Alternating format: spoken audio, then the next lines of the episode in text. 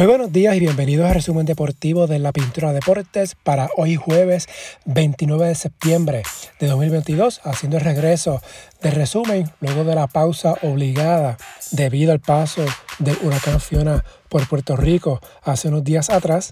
Muchas cosas pasaron en estos días en el mundo del deporte, pero la naturaleza tuvo otros planes y no pudo hacer resumen en las pasadas casi dos semanas. Pero nada, estamos de regreso hoy jueves haciendo una edición especial debido al Mundial Femenino FIBA que se ha estado jugando los pasados días en Australia. Esta madrugada, en los cuartos de final, Canadá superó a Puerto Rico 79 a 60. Las canadienses tuvieron cinco jugadoras en doble figura encabezadas por Kia Nurse con 17 puntos, mientras Kyla Alexander anotó solo 4, pero recuperó 13 rebotes. Por Puerto Rico, Arela Girantes, 19 puntos, 7 rebotes. Trinity San Antonio, 16 unidades. Y Sales Quiñones, 12 con 7 rebotes. Maya Holinshek, 12 rebotes por Puerto Rico. Este partido se definió básicamente en el primer parcial, el cual ganó Canadá 26 a 11. El resto del juego fue bastante cerrado. Las canadienses ganaron combinado por cuatro puntos. De esta manera, Canadá adelanta semifinal. Puerto Rico termina su participación en el torneo con marca de 2 y 4, ubicado en el octavo lugar en la tabla de posiciones. La mejor actuación en la historia de la selección femenina adulta de Puerto Rico. De hecho, mejor posición en la historia de cualquier selección de Puerto Rico a nivel femenino en un mundial. Como mencioné, Puerto Rico terminó con 2 y 4, dos victorias, una ante Bosnia y Herzegovina, la otra ante Corea del Sur y estuvo bien cerca de haber derrotado a Bélgica también en la primera ronda del Mundial. Sin duda, un gran torneo para Puerto Rico, tanto a nivel de resultados como a nivel de experiencia, ya que nuevamente se expuso ante el máximo nivel del baloncesto femenino en el mundo. Así que la ganancia fue doble para el Programa Nacional de Puerto Rico. Lo próximo para la selección femenina, Centro Básquet, del 23 al 27 de noviembre en México. Ese torneo, aparte de que Puerto Rico busca defender su bicampeonato, es parte del proceso clasificatorio para los Juegos Centroamericanos y del Caribe del próximo año, también para la AmeriCup y los Juegos Panamericanos del 2023. En otros juegos de los cuartos de finales del Mundial, Estados Unidos superó a Serbia 88 a 55. China sobre Francia 85 a 71, Australia sobre Bélgica 86 a 69, las semifinales Estados Unidos ante Canadá a las 3 de la mañana de la madrugada del viernes a las 5 y 30, Australia ante China. Perdedores jugarán por el bronce, ganadores por la medalla de oro. En la ACB, ayer miércoles comenzó la temporada regular.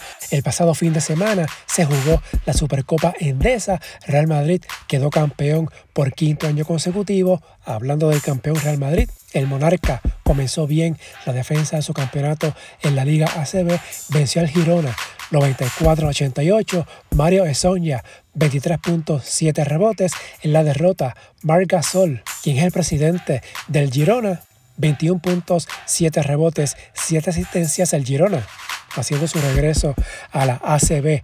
La primera jornada continúa hoy jueves con 4 partidos y otros 4 mañana viernes.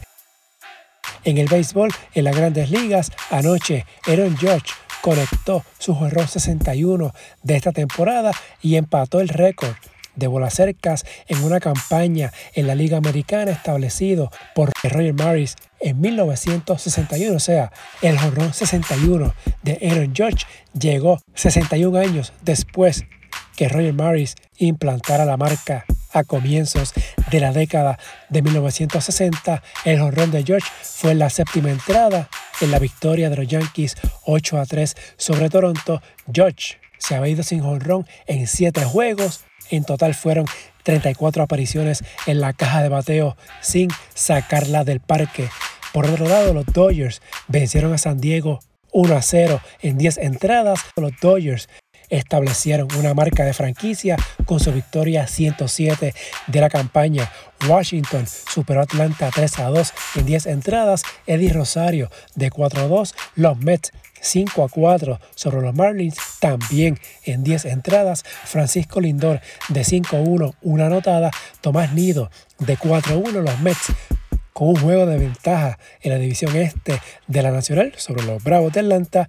Estos dos equipos se enfrentan este fin de semana, viernes, sábado y domingo en Nueva York, una serie de tres partidos que definirá el campeón de la división este de la Liga Nacional.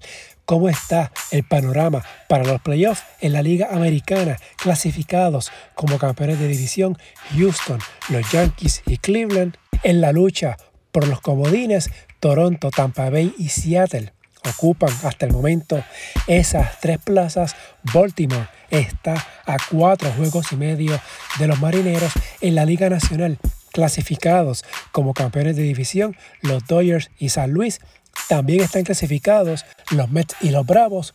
Uno será campeón de división, el otro estará como comodín en la lucha por el White Card. Atlanta hasta el momento es White Card, ya está clasificado a la postemporada. También en plaza de White Card están San Diego y Filadelfia. Milwaukee está a medio juego de los Phillies. San Francisco, aún con ligera opción, está a seis partidos y medio de Filadelfia. En la AA, este domingo habrá reunión extraordinaria el tema principal en agenda es la propuesta de franquicias nuevas para Caguas y Ponce en la temporada 2023. De aprobarse, la propuesta aumentaría de 43 a 45 las franquicias participantes. Caguas y Ponce tuvieron equipos en la AA por última vez en 1982. También en agenda está la propuesta de una liga de desarrollo paralela con la AA y posibles enmiendas a solicitudes de jugadores de nuevo ingreso. En otros puntos a discutir también estará el Clásico Mundial de Béisbol que se jugará el próximo mes de marzo de 2023. En el voleibol primero a nivel femenino en el Mundial Países Bajos superó a Puerto Rico en cuatro parciales, 23-25, 25-20, 25-16 y 25-15. Brittany Abercrombie, 18 puntos, todos en ataques. Karina Ocasio, 15. Nera Ortiz, 14. Puerto Rico, con marca de 0 y 3 en el grupo A. Hoy jueves, las boricuas se miden ante Camerún a las 3 de la tarde. El sábado, ante Kenia a las 10 de la mañana. Puerto Rico obligado a ganar los dos partidos para tener opción de adelantar a la segunda ronda del torneo.